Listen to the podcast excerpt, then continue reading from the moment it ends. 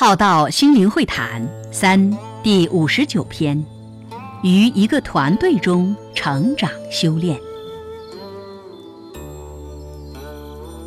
于一个团队中成长修炼，而团队是由各类型人所组成，但人却没有十全十美的，包含自己也都不是完美的人。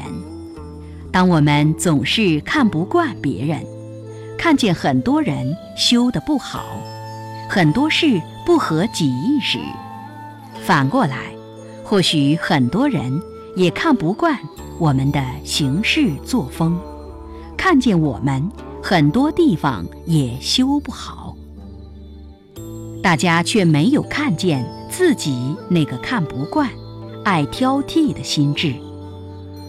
此看不惯、爱挑剔的心智，造成看不惯、爱挑剔的惯性。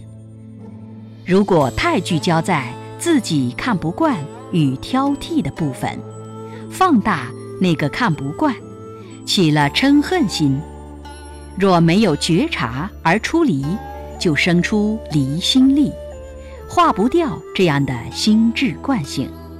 那么。世上就没有一个团队适合你待的。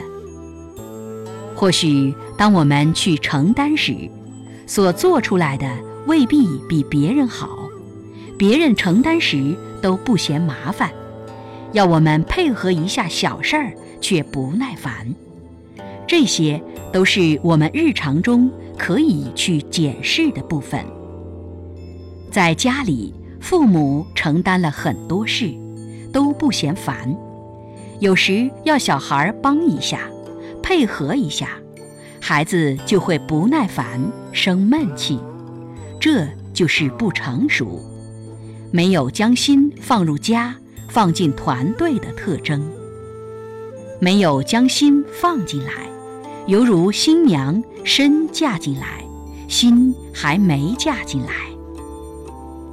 我们要融入团体呢？还是要求团体融入你呢？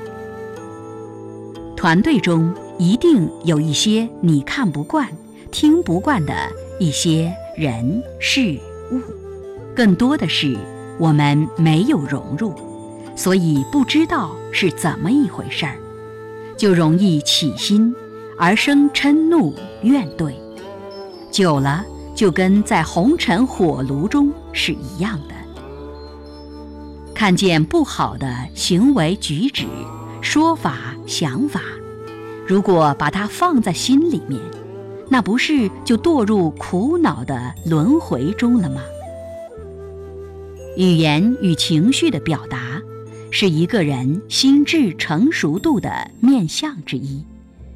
透过好情商，完整、纳米、有效、清晰的表达。更是避免误解、化掉疑虑的方式。看到家里、团队里有哪些问题，你是升起看不惯而挑剔怨怼的心，还是心平气和、主动去参与并完善的心？生命与心智的成熟度就在这里显现。生命的维度也当下可见。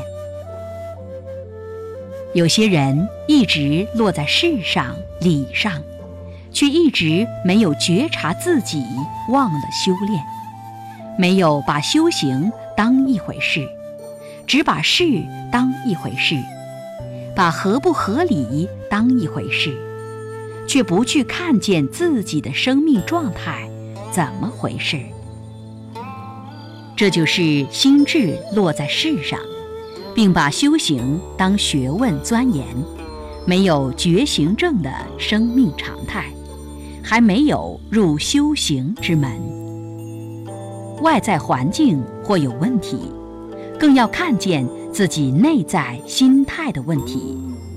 若能看见，方能入心修行，才走上了修行路上，否则。